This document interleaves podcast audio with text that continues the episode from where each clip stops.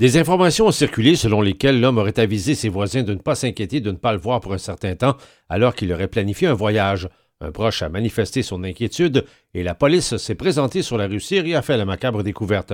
Le sergent Daniel Thibodeau de la SQ. Pour le moment, il n'y a pas d'hypothèse qui n'est écartée par un homme et une femme dont les, corps euh, portaient des traces euh, de violence. Parallèlement, à quelques centaines de mètres sur l'avenue Godefroy, une personne a été retrouvée gravement blessée et des armes ont été saisies par les policiers. Nos enquêteurs ont vérifié euh, exactement cette information, puis c'est deux événements complètement distincts. Un reportage de François Morin.